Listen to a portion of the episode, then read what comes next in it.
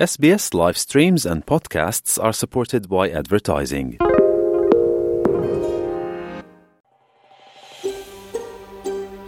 Estás con SBS Spanish. Encuentra más historias fascinantes en sbs.com.au barra Spanish.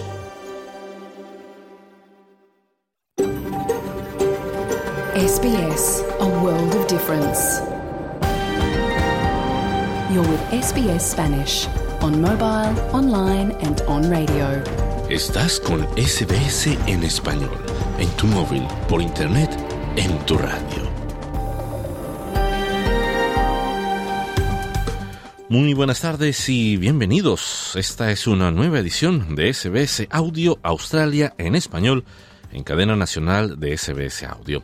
Estamos transmitiendo además para Australia y el mundo por internet. Nuestro sitio web es sbs.com.au Spanish, por la aplicación SBS Audio y por radio digital. También puedes seguirnos en Facebook y en Instagram, nuestra cuenta SBS Spanish Australia en español. Hoy es viernes 9 de febrero de 2024 y esta tarde te acompañan en micrófonos desde nuestros estudios en el centro de Melbourne, las tierras tradicionales del pueblo Burungeri, quien te habla Carlos Colina. Y desde el norte de Sydney, la tierra tradicional Camaraigal, Esther Lozano con las noticias. En SBS Spanish reconocemos la conexión continua e inquebrantable de los pueblos aborígenes y los isleños del estrecho de Torres con sus tierras. Y más adelante en SBS Audio. El gobierno federal consiguió aprobar en el Senado el borrador final de su reforma laboral. Presidente Javier Milei sufre revés legislativo que suma incertidumbre a una Argentina en crisis. Centenar de muertos y desaparecidos en Chile por incendios forestales. Traemos además la información deportiva de la jornada. Este y otros temas hacen portada hoy en SBS Audio Australia en español, pero primero vamos al boletín de noticias con Esther Lozano.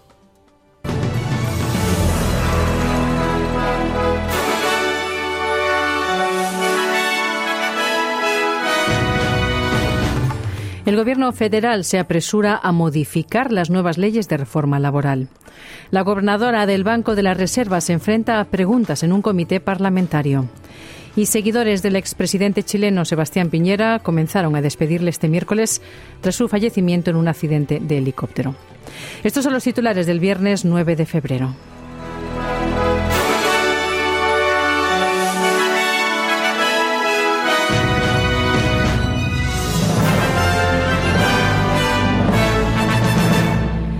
Empezamos en Australia. Tres drones de ataque se unirán próximamente a la flota de las Fuerzas de Defensa de Australia. El gobierno gastará casi 400 millones de dólares en el avión no tripulado Ghost Bat, que ofrecerá protección armada a los aviones tripulados, además de realizar misiones de inteligencia. Estos drones suponen el primer avión de combate militar diseñado y fabricado en Australia en más de 50 años. El ministro de Industria de Defensa, Pat Conroy, dice que la inversión va más allá de los tres drones.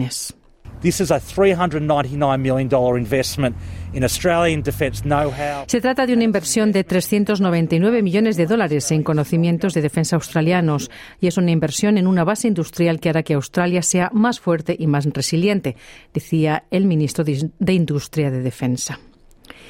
Y la gobernadora del Banco de la Reserva, Michelle Bullock, ha admitido que la alta inflación sigue siendo un desafío, al igual que las presiones del costo de vida.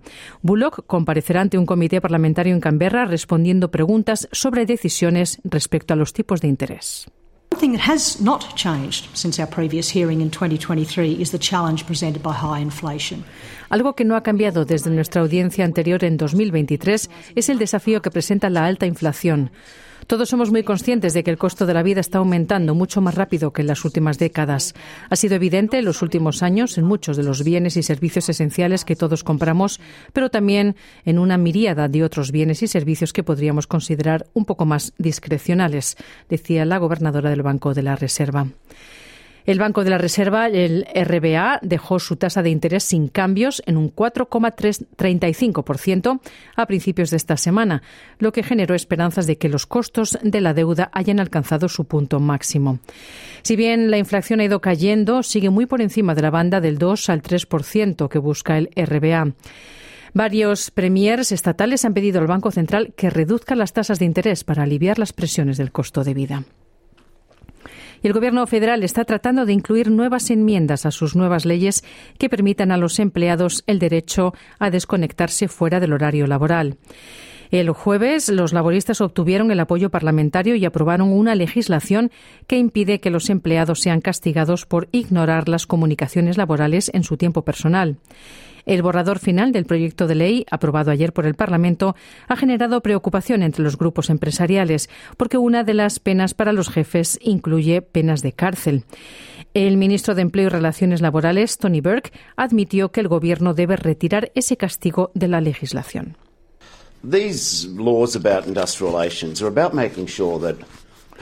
Estas leyes sobre relaciones laborales tienen como objetivo garantizar que las personas que van a trabajar no sean tratadas como una especie de mercancía. Ha habido multas en la ley desde, no sé, 1907, pero aceptamos que se debe aclarar la cuestión de las sanciones penales, decía el ministro de Empleo y Relaciones Laborales. Y un nuevo análisis realizado por el Instituto Regional de Australia ha revelado que los precios de las viviendas en las zonas regionales están alcanzando niveles récord y acercándose a los precios de las ciudades, con valores medios superiores a 605.000 dólares. Entre las soluciones urgentes que se están considerando para aliviar la escasez de vivienda en áreas regionales se encuentra en facilitar el alquiler de 25.000 habitaciones a trabajadores esenciales, junto con viviendas reubicables y viviendas modulares. La oferta de viviendas de alquiler también está empeorando y ha caído al 1,2% en septiembre, a pesar de que las regiones atrajeron a 166.000 nuevos residentes en los últimos años. La directora ejecutiva del Instituto Regional de Australia, Liz Ritchie, dijo a la ABC que la zonificación y la planificación son dos cuestiones clave en las regiones.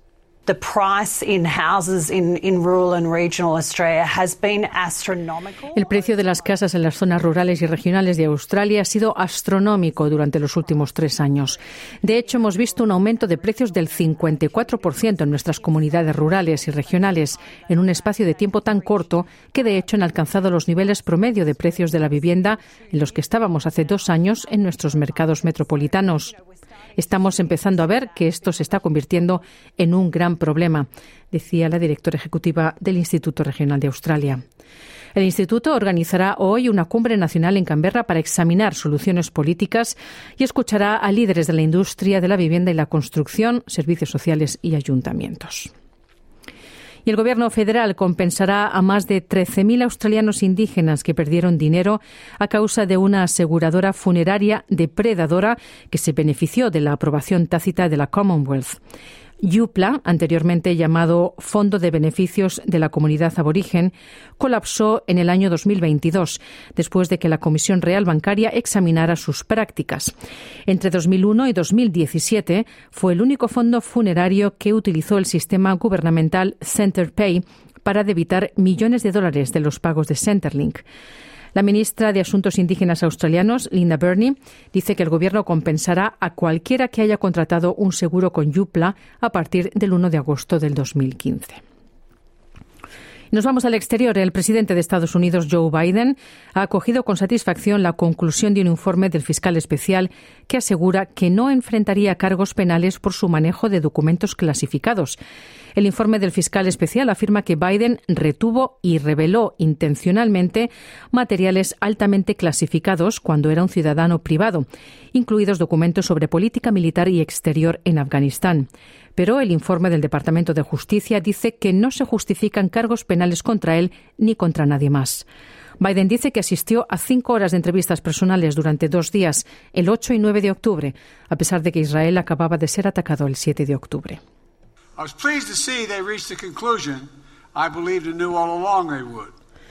Me alegró ver que llegaron a la conclusión, creo que sabían desde el principio que lo harían, que en este caso no se deben presentar cargos. Como muchos de ustedes saben, esta fue una investigación exhaustiva que se remonta literalmente más de 40 años. Cuando me convertí en senador de los Estados Unidos era un niño. Yo tenía 29 años. El abogado especial reconoció que cooperé completamente. No puse ningún obstáculo y no busqué demoras, decía Biden. Y el presidente ucraniano Volodymyr Zelensky dice que 100 prisioneros ucranianos han sido liberados por los rusos. Dice que la mayoría de los que regresaron participaban en la defensa de Mariupol. Según los informes, 28 de los militares que volvieron a casa resultaron heridos o enfermos y muchos sirvieron en otras partes de las regiones de Donetsk y Luhansk. Zelensky dice que esto es solo el comienzo.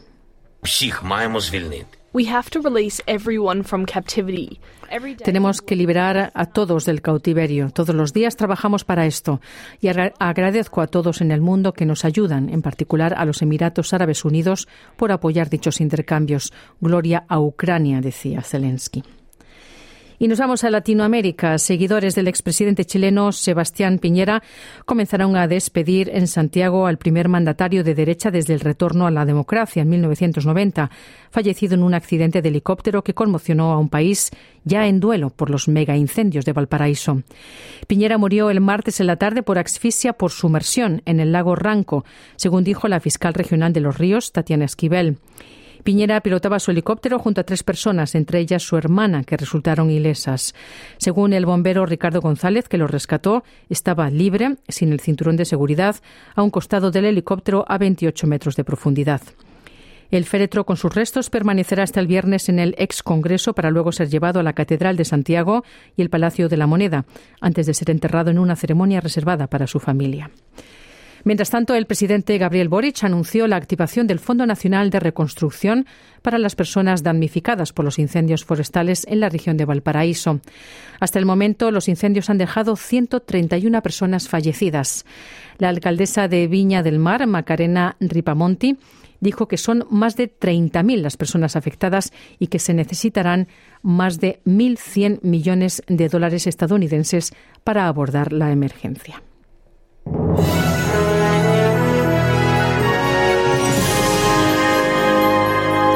En los pronósticos del estado del tiempo para esta tarde, mucho calor en Perth, con sol y 41 grados de máxima.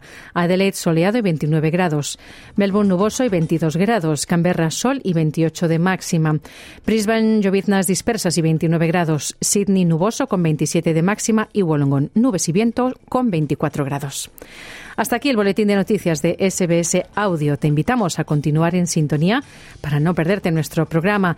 Mañana otro boletín a la una. Muy buenas tardes.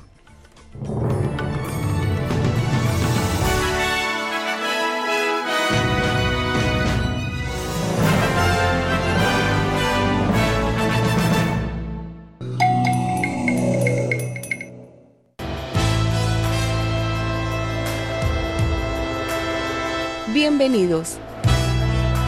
Aquí comienza SBS Audio.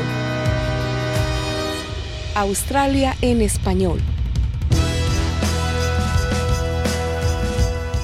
Muy buenas tardes y sean todos bienvenidos a esta nueva edición de este viernes 9 de febrero de 2024 de SBS Audio Australia en español.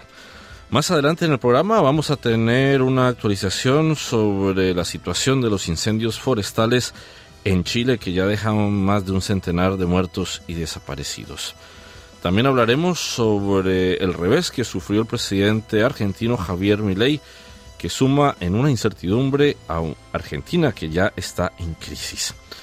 Pero vamos a comenzar hablando sobre noticias locales. El gobierno federal consiguió aprobar en el Senado el borrador final de su reforma laboral. Vamos ya.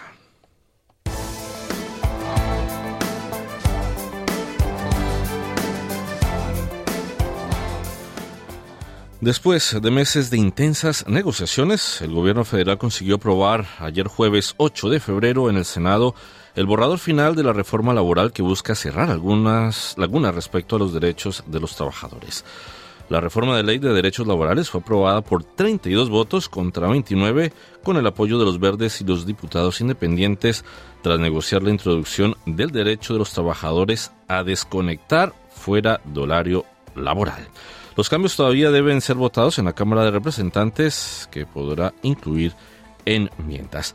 Además, los trabajadores ocasionales, los repartidores y otros trabajadores de empleo informal serán beneficiados con estos cambios. Por su parte, grupos empresariales y la coalición han criticado las reformas argumentando que agregarán costos y complejidad innecesarios a las operaciones de las empresas. Esther Lozano, tú has seguido esto de cerca. Cuéntanos, buenas tardes. Hola Carlos, buenas tardes. Pues sí, según las nuevas leyes aprobadas por el Partido Laborista, los Verdes y los Independientes, los trabajadores podrán pronto defender su derecho a desconectarse. Esta desconexión se refiere a no tener que atender llamadas telefónicas, no responder correos electrónicos ni mensajes de texto o no estar disponible para cualquier forma de comunicación digital después de que un empleado haya concluido su jornada laboral. Una vez que la reforma sea aprobada en el Parlamento, los trabajadores podrán llevar a sus jefes a la Comisión de Trabajo Justo para que dejen de acosarles fuera del horario laboral y los empleadores podrían incluso incurrir en multas o sanciones penales si continúan haciendo contactos irrazonables. El líder de los verdes, Adam Band, dice que habrá un periodo de transición para que las empresas comprendan mejor la nueva norma, que básicamente lo que hace es evitar que los empleados sean castigados por ignorar la correspondencia laboral en su tiempo personal. La senadora de los Verdes, Bárbara Pocock, que defendió la incorporación del derecho a desconectarse, dijo al Senado que se trataba de un avance importante y necesario desde hacía mucho tiempo en la legislación laboral australiana. Así lo decía.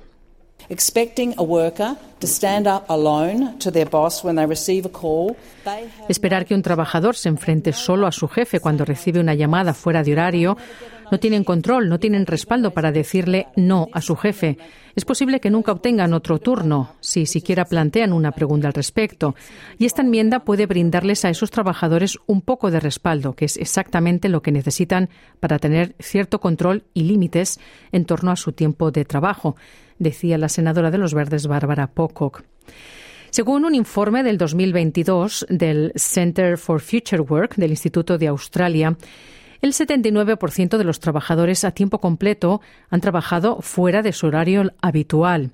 Y otro estudio del 2023 de la misma institución reveló que, em, que, los empleadores roban más de 280 horas a sus empleados cada año, lo que equivale a más de siete semanas laborales estándar. El ministro de Habilidades y Capacitación, Brendan O'Connor, dice que el derecho a desconectarse refleja lo que ya sucede en la mayoría de los lugares de trabajo.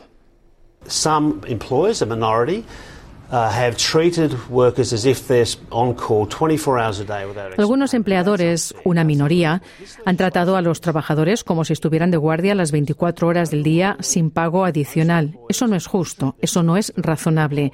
Esta legislación consagrará lo que sucede en los buenos lugares de trabajo y, abrumadoramente, la mayoría de los empleadores tratan muy, muy bien a su personal y no esperaría que lo hicieran. Pero no deberíamos permitir que empleadores deshonestos hagan algo incorrecto en este caso, decía el ministro, de Habilidades y Capacitación. Por su parte, el líder de los nacionales, David Littleproud, ha criticado los cambios en la ley de derechos laborales y dijo a Sky News que el gobierno se ha involucrado demasiado en los detalles. I think business and workers have sorted this out with this good old thing called common sense.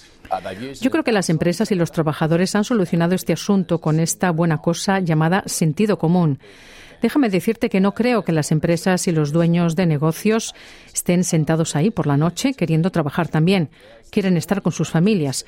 Y como incluso dijo ayer un primer ministro, cuando hay casos en los que es necesario que haya contacto fuera del horario laboral, se pueden llegar a acuerdos entre el empleado y el empleador, decía Little Brown de los nacionales.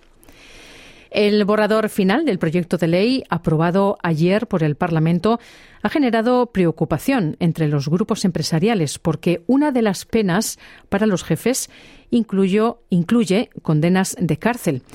El ministro de Empleo y Relaciones Laborales, Tony Burke, admitió que el Gobierno debe retirar ese castigo de la legislación.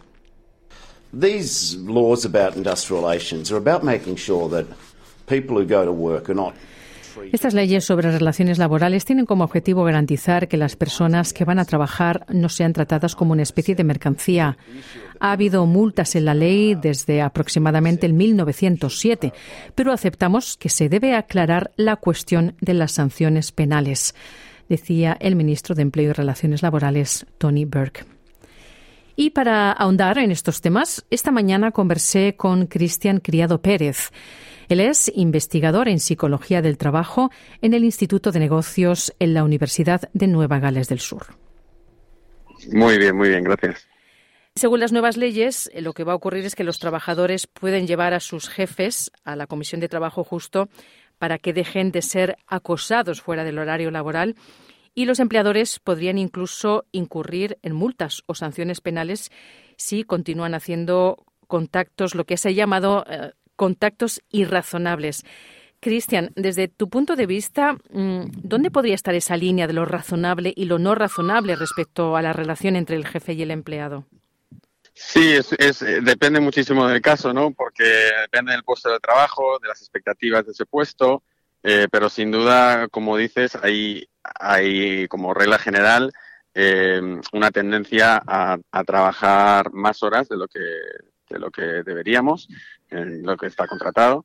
Y, bueno, es, es, cierto que me parece un paso en, la buena dirección en empezar a, introducir legislación que proteja a empleados que, bueno, que, estén trabajando eh, en, horas no razonables o que estén trabajando demasiadas horas hasta el punto de, de, estar en un estado de burnout o de fatiga extrema. Y eso puede ocurrir por muchas razones. En algunos casos es el supervisor o el jefe que está exigiendo del empleado que trabaje, que responda de manera inmediata, que trabaje altas horas de la noche. Eh, y eso sin duda, pues sí, hay que, hay que combatirlo porque tiene efectos eh, negativos muy importantes en, en, la salud del empleado, pero también en la productividad del mm. empleado. A largo plazo no es algo sostenible. Pero luego también es a nivel del individuo eh, el que, bueno, uno también se tiene que, que cuidar y, proteger de no sobretrabajar y eso es algo que no todos lo hacemos necesariamente bien.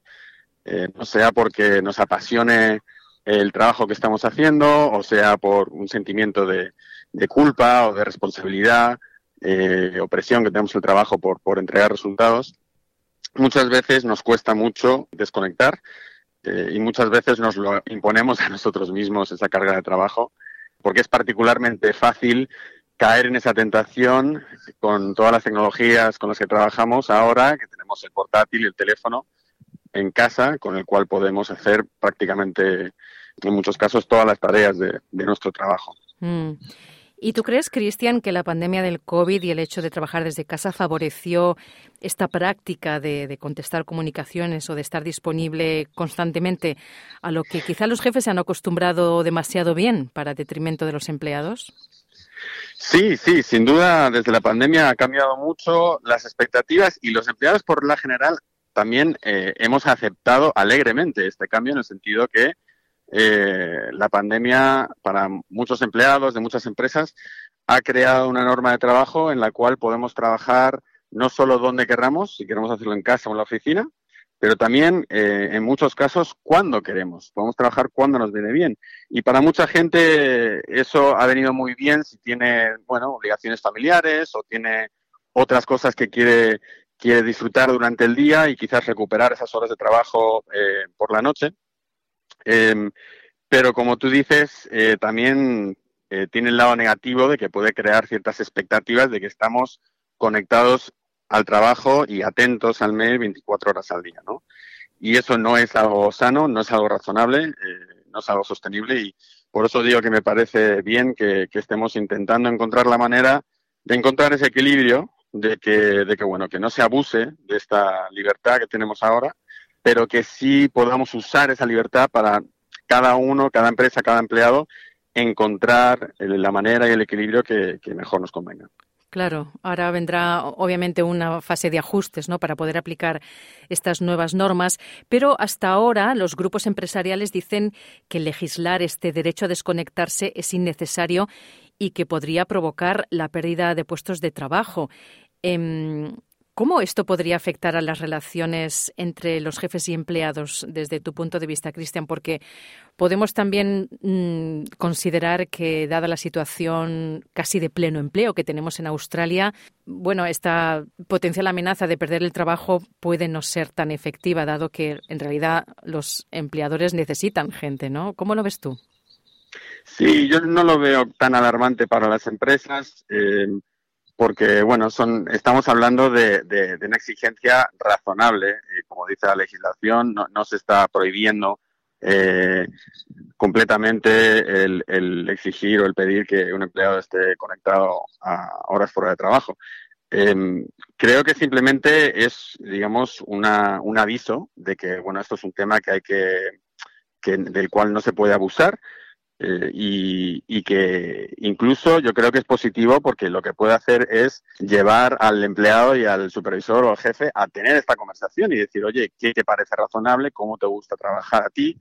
Eh, un poco llegar a un acuerdo y eso puede llegar a, aspectos muy positivos para el empleado y para el jefe cuando se está trabajando de esa manera más flexible, de una manera que, digamos que encaje con, con, cómo trabaja el equipo y con las necesidades de ese empleado. Y sabemos que, hay muchísimos estudios mostrando cómo esas condiciones a nivel individual y esa flexibilidad a nivel individual tiene aspectos muy positivos para el empleado, para la relación entre el empleado y el supervisor y como resultado para la productividad del trabajador. Mm. Bueno, la legislación, como digo, eh, vamos a ver qué, qué, tal. Me imagino que, que la primera vez no siempre damos en el blanco y, quizá hay, hay, matices que habrá que ajustar con el tiempo, pero me parece muy bien que se esté empezando a, tomar este tema más en serio, eh, porque como digo, la tendencia ha sido a, a, nublar esa, esa barrera en el, entre el trabajo y, y el hogar. Eh, se escucha a empleados muchas veces decir, bueno, yo no trabajo desde casa, yo vivo en mi trabajo. Eh, y, y, esa barrera es, es muy importante porque bueno, crea todo tipo de problemas de que, de que no conseguimos recargar energías, no conseguimos desconectar y dar la atención necesaria a otras obligaciones familiares o otras actividades que tenemos que, nos ayudan a, mantener la motivación, la salud mental. Em, y por ende, pues bueno, me, me parece un, paso en, la buena dirección. La verdad que lo aplaudo. Pues Cristian Criado Pérez, investigador en Psicología del Trabajo en el Instituto de Negocios en la Universidad de Nueva Gales del Sur. Muchas gracias por tu tiempo y tus comentarios para SBS Audio. Nada, muchas gracias. Y Carlos, en los próximos días estaremos ampliando más información sobre más repercusiones de estos cambios de la ley. Porque hay otro aspecto que es el de la llamada gig economy, la economía colaborativa, que incluye, pues, por ejemplo, trabajos de reparto a domicilio y según estos cambios, pues los trabajadores por encargo podrán solicitar a la Comisión de Trabajo Justo que se les apliquen estándares mínimos, incluidos salarios, penalty rates por trabajar el fin de semana, jubilación, condiciones de pago, bueno, eh, otros derechos laborales también que estos trabajadores van a poder tener a partir de ahora, entre otras cosas. Carlos. Muchísimas gracias, Esther. Estaremos pendientes y estaremos cubriendo también esta temática la próxima semana. Estás escuchando SBS Audio, es la una de la tarde con 30 minutos. Nos vamos a un corte y ya volvemos con más.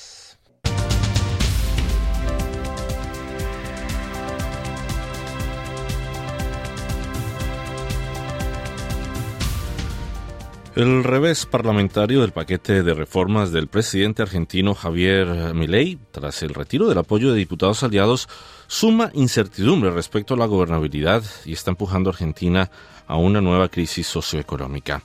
La ley de reformas que ambicionaba el presidente de ultraderecha ya había sido diezmada cuando Milei retiró del capítulo fiscal y decenas de artículos en pos de lograr la aprobación en general en la Cámara de Diputados. Pero, a pesar de esto, no pudo evitar el naufragio en el debate por artículos y se convierte en una situación parlamentaria inédita. Sobre este revés, conversamos con el consultor y analista político en Buenos Aires, Miguel de Luca. Bueno, en primer lugar, el, revés legislativo deja al presidente sin una serie de herramientas este, presupuestarias y también de desregulación de la economía, con lo cual va a tener que buscar otro tipo de estrategias, algunas de las cuales adelantó, para poder eh, de alguna forma ejecutar su programa de gobierno sobre todo en un contexto donde el tiempo apremia, porque como bien se señalaba, el problema de la inflación sigue persistiendo y se suman eh, otros inconvenientes como es el alza del transporte, este, el alza de los alimentos, el comienzo de un nuevo ciclo lectivo en, en Argentina. Entonces, este, de alguna manera, el tiempo, digamos, de lo que se llama habitualmente la luna de miel presidencial se está cortando. Bueno, en ese sentido, Argentina tiene en este momento casi un 50% de pobreza y había mucha expectativa por todo lo que el discurso, por lo menos del presidente, del discurso a los hechos, por supuesto, hay un trabajo bastante fuerte, pero Milei parece que no cede o que no le gusta negociar y que es bastante difícil llegar a puntos por lo menos que acuerden con, los otros grupos políticos. ¿Cómo se gobierna un país en ese sentido y qué hace falta para que pueda de alguna u otra manera comenzar a implementar el plan por el que la gente votó por él, por lo menos? Bueno, ahí se juntan varios problemas o, varias circunstancias que llevan a esta situación de impasse legislativo. Por un lado, un presidente que considera que ha recibido un mandato popular, y que ese mandato consiste en ejecutar su programa de gobierno sin ningún tipo de revisión, de control o de negociación por parte del Congreso. Es decir, en la concepción de mi ley, lo que existe es la idea de que la voluntad presidencial es la que tiene que ser aprobada sin ningún tipo de enmiendas o modificaciones por el Congreso. Pero lo cierto es que en el Congreso las bancadas de mi ley son este, francamente minoritarias tiene apenas 37 diputados sobre un total de 257 y solo 7 senadores de un total de 72. Con lo cual, si no hay algún tipo de cooperación o de negociación con otras bancadas en el Congreso que, que, han manifestado alguna voluntad de cooperación, pero también de realizar enmiendas, es altamente improbable que cualquier propuesta legislativa del presidente logre su aprobación. Eh, y necesariamente algún tipo de negociación debe efectuarse. ¿Por qué? Porque las, las iniciativas en general del presidente son iniciativas ubicadas eh, más bien en los extremos de ideas o orientaciones del legislador medio, ¿no? Y en ese sentido, eh, en mi ley aparece como un presidente poco propenso a cierto pragmatismo o a entablar algún tipo de negociación, tanto por, por convicción pero también por falta de experiencia en cómo se maneja una relación entre un presidente y un Congreso. Bueno, también está el hecho de que la deuda con el Fondo Monetario Internacional de Argentina es casi que impagable, según algunos analistas. ¿Cómo también esto afecta a los mercados y la confianza del mercado argentino en el exterior? Sí, obviamente el, el contexto económico es muy complicado, pero sobre todo si, si ley no logra resolver una, la situación actual de impasse político, es altamente improbable que pueda mejorar el cuadro económico, ¿no? Porque, como decía al inicio, esta iniciativa buscaba dotar al presidente de una serie de herramientas este, para, por lo menos, ir, ir paliando una situación económica complicada.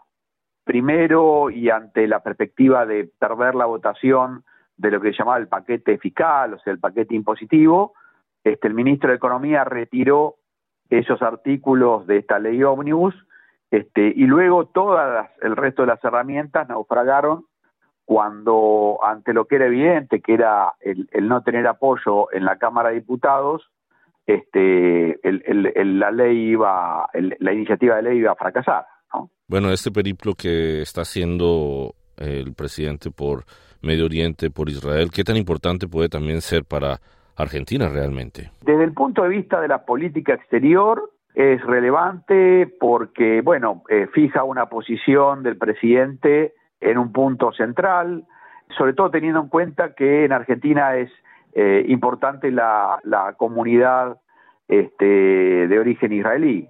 Eh, y también porque muestra una sintonía, sobre todo con los Estados Unidos.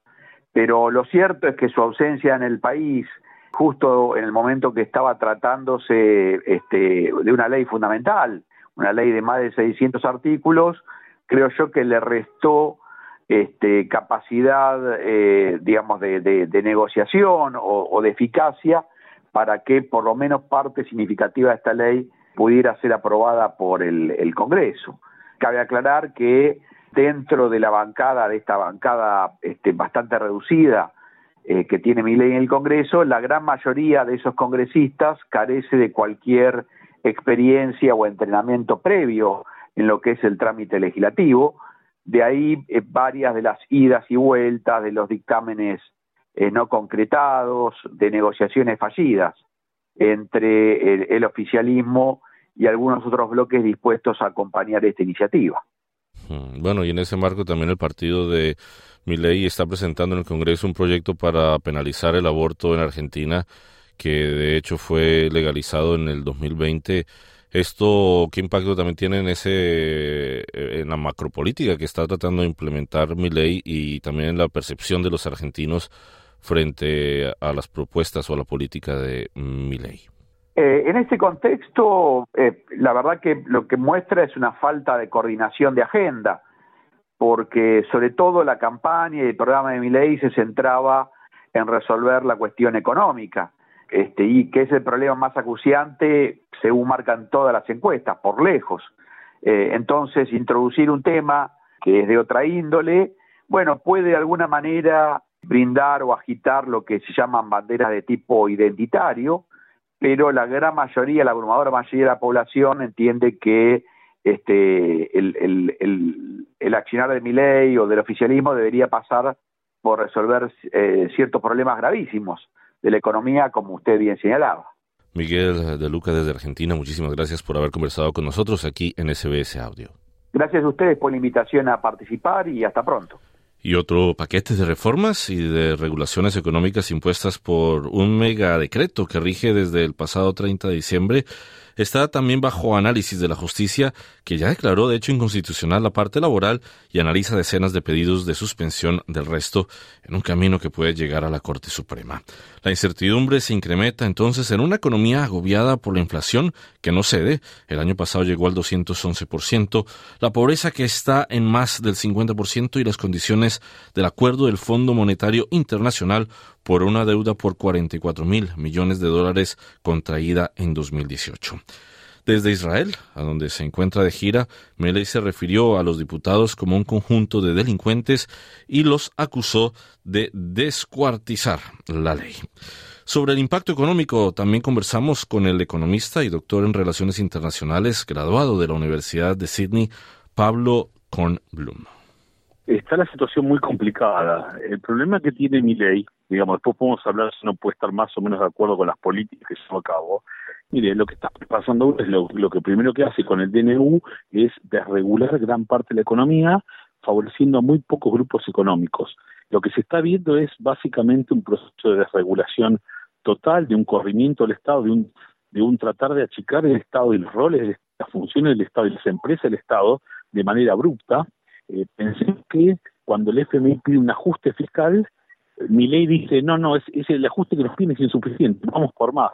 Y se un paquete de medidas que realmente no son consistentes con un proceso de, digamos, este, no digo suave, sino, digamos, flexible de poder, eh, de reacomodamiento social o socioeconómico. Es simplemente un corte de raíz de un montón de subsidios y un montón de beneficios sociales que tiene una población que ya viene muy castigada con una alta inflación por muchos años y que lo que ha llevado es la pobreza que gobierno estaba en torno al 45-50% al 60% en dos meses. Digamos, estamos en una situación, lo cuento para la gente, donde mucha gente, el boleto de colectivo acaba de aumentar un 300% en un día. O sea, mucha gente no tiene plata para viajar a trabajar directamente. Bueno, en ese sentido me surge una duda y esa es mi última pregunta a Pablo el hecho de que él había en su discurso, por lo menos cuando estaba haciendo su campaña, dijo que podría forzar el apoyo del Congreso a, través de un plebiscito o si no también podría imponer sus propias leyes él mismo y decretar el, la ley. ¿Qué posibilidades hay y qué impacto tendría de ser esto posible? Para empezar, digamos lo que lo que está viendo, digamos, porque aparte, a ver, se ha puesto en contra, ha este maltratado a legisladores aliados, propios de partidos aliados, este, con una violencia, digamos, este, inusitada en el ámbito político argentino.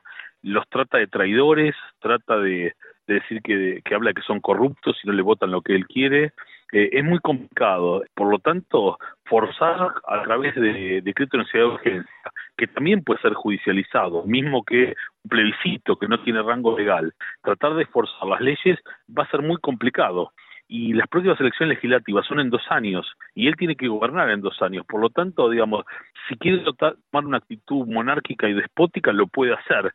Sería un caso inédito en los 40 años de democracia, que no lo hemos visto de la vuelta de la democracia de Argentina. Nada, digamos, acá, acá hay dos caminos, Carlos, que están muy claros.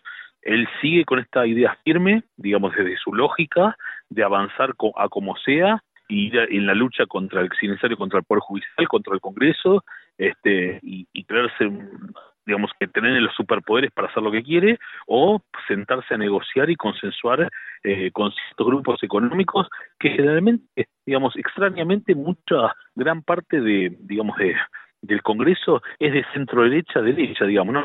tuvo ciertos apoyos a gran parte de los artículos de la ley que propone, pero bueno, ha ido sobre todo sin pensar en, en, en la, las regiones, sin pensar en las provincias, sin pensar en grupos económicos amplios, ha atacado a todo el mundo prácticamente, a mucha gente, favoreciendo solo a unos pocos grupos concentrados de poder. Entonces, veremos cómo si toma, tiene dos caminos, o el camino de la flexibilización, el camino de, de la sensatez y de, la democracia, y de poder construir consensos y así gobernar o ir por todo, digamos, ¿no? Como, como un monarca déspota y veremos lo que, el futuro qué es lo que depara, digamos, ¿no? Este, no se puede saber. Vuelvo a repetir, en la democracia argentina, que ha tenido muchas falencias en los 40 años, nunca se ha visto este tipo de, digamos, de, de situaciones tan virulentas este, dentro del armado político, ¿no? Hemos visto situaciones de corrupción, eh, hemos visto situaciones de chicanas, pero no, no este tipo de, de sobrellevarse y querer estar por encima del Congreso y de las instituciones y grandes grupos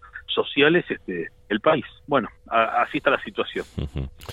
Muchísimas gracias, Pablo Kornblum, por el análisis para SBS Audio. No, por favor, es siempre a disposición, Carlos. Que tengan buenas tardes. Hasta luego.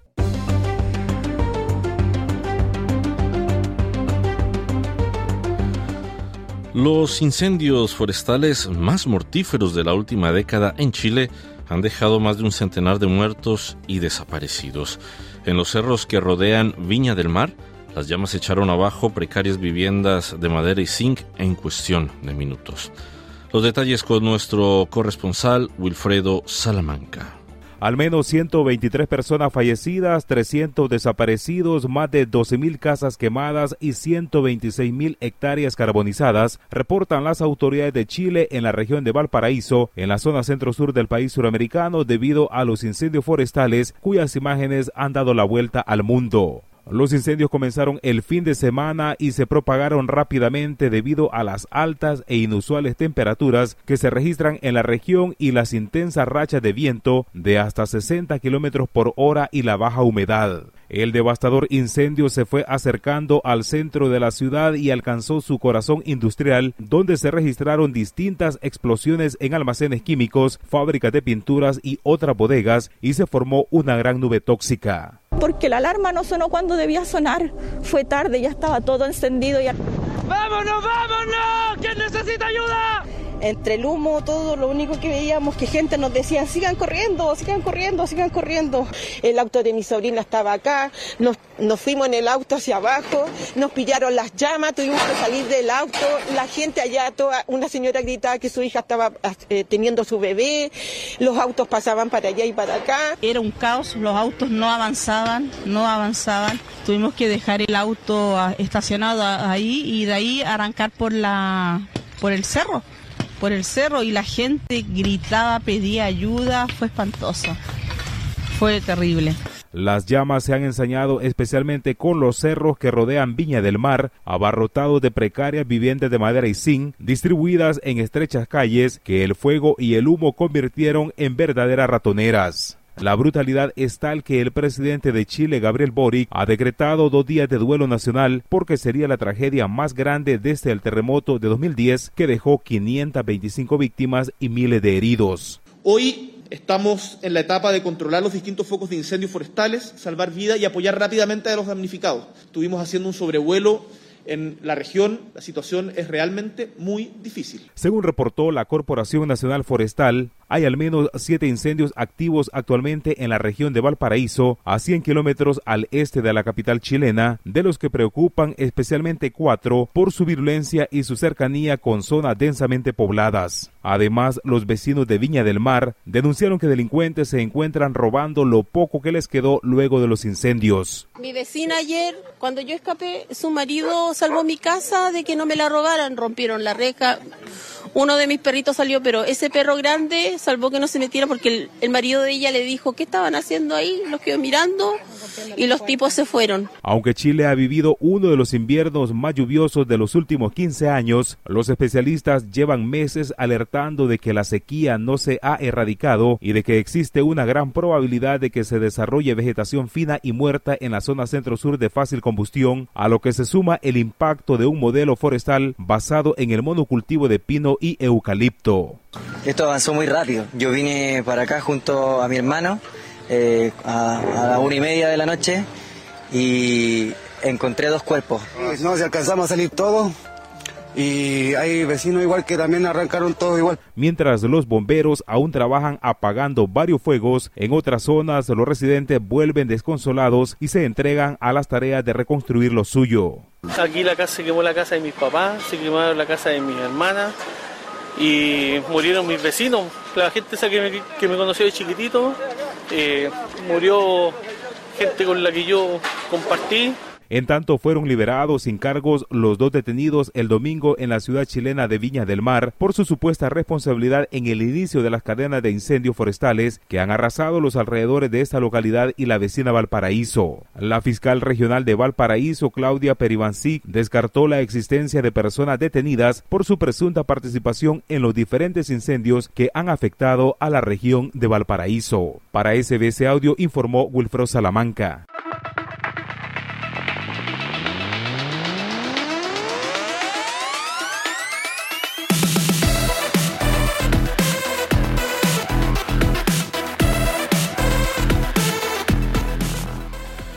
Y ya llegamos a tiempo de los deportes. Se encuentra con nosotros nuevamente Esther Lozano. Esther, ¿cómo estás? Y cuéntanos. Hola, Carlos, muy bien. Bueno, vamos a empezar por el fútbol y vamos a empezar hablando de los preolímpicos para París 2024, porque Brasil, con gol de Guillermo Viro en el minuto 88, venció este jueves por 2 a 1 a la anfitriona Venezuela y así relanza sus aspiraciones de ganar uno de los dos cupos para el París 2024 que entrega el preolímpico sudamericano. Y en otro partido, Argentina salvó un empate a tres con Paraguay. La selección paraguaya, tras los resultados de esta jornada, lidera el cuadrangular final con cuatro puntos en su cuenta, seguido por Brasil con cuatro y Argentina con dos. Venezuela queda con uno, así que el domingo se decide todo. Brasil y Argentina se enfrentan entre sí y Venezuela jugará con Paraguay. Los cuatro equipos llegan todos con opciones. Y el campeón olímpico en Río 2016 y Tokio 2020, Brasil, depende de sí mismo en el enfrentamiento con Argentina, despertando tras la derrota por 1 a 0 sufrida ante Paraguay el pasado lunes en el inicio del cuadrangular. Y más fútbol, nos vamos a la Copa Libertadores porque se ha jugado la primera fase. Y el ecuatoriano Aucas ganó por 1 a 0 al paraguayo Nacional en el partido de ida que se jugó el jueves en Quito, en esta primera fase de la Libertadores 2024. La revancha está prevista para el próximo jueves en la cancha del Defensores del Chaco en Asunción. En la segunda ronda, el ganador de la llave medirá fuerzas con el colombiano Atlético Nacional. Y nos vamos a París, al Congreso de la UEFA, porque Ceferín anuncia que no se va a presentar a su reelección como presidente de la UEFA en el 2027. Pocos minutos después de que el Congreso de la institución hubiera votado una enmienda que le permitía volver a presentarse en ese año, Alexander Zeferín pilló a todo el mundo por sorpresa al anunciar este jueves que no tiene intención de presentarse un nuevo mandato a la cabeza de la Confederación Europea de Fútbol. Y en la Liga de Naciones, España va a jugar ante Dinamarca, Suiza y Serbia. España, que es la vigente campeona de la Liga de Naciones de la UEFA, compartirá el grupo 4 de la División A de la próxima edición, con Dinamarca, Suiza y Serbia, según estableció el sorteo celebrado este jueves en París. Y la Liga Española, Girona visita al Real Madrid en un pulso crucial por la Liga. El Girona, que es el equipo revelación de la temporada, visita el sábado al Real Madrid en un partido crucial antes de que los merengues reanuden sus compromisos europeos la próxima semana. Nos vamos ahora al ciclismo, al Tour de Colombia. Rodrigo Contreras consiguió este jueves el liderato del Tour en la tercera etapa, conquistada por Alejandro Osorio, mientras los aficionados esperan a los favoritos Egan Bernal y Nairo Quintana.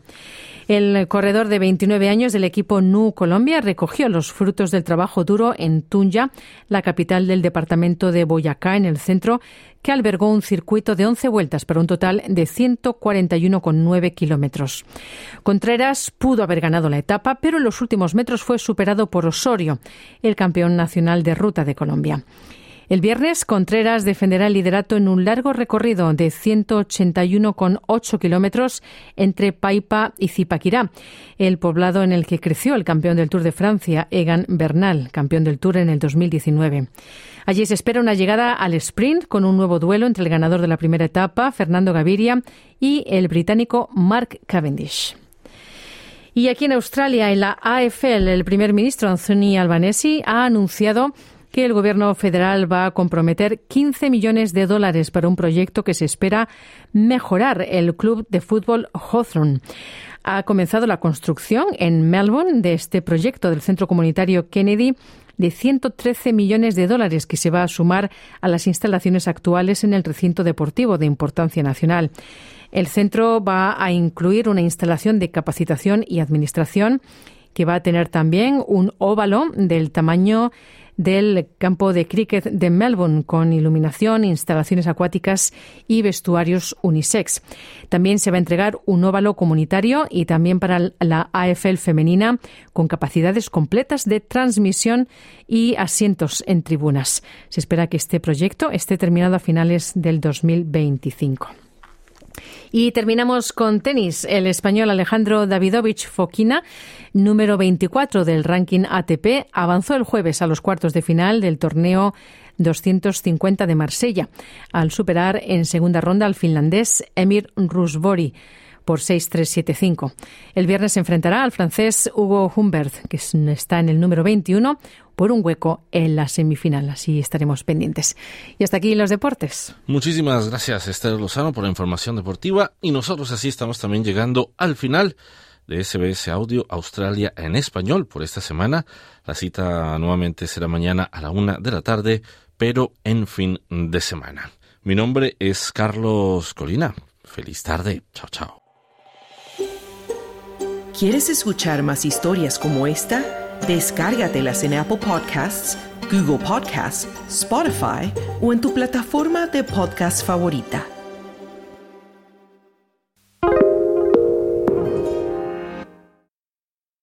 SBS is Australia's most trusted multilingual broadcaster. Our listeners are loyal, highly engaged, and have supported countless local businesses. We offer advertising packages for businesses of all sizes. Our experienced sales team will guide you through the process of owning a great campaign. Bring your own ad or have our production team make you something in one of our 68 languages. Start the conversation with your new audience today. Email sales at sbs.com.au.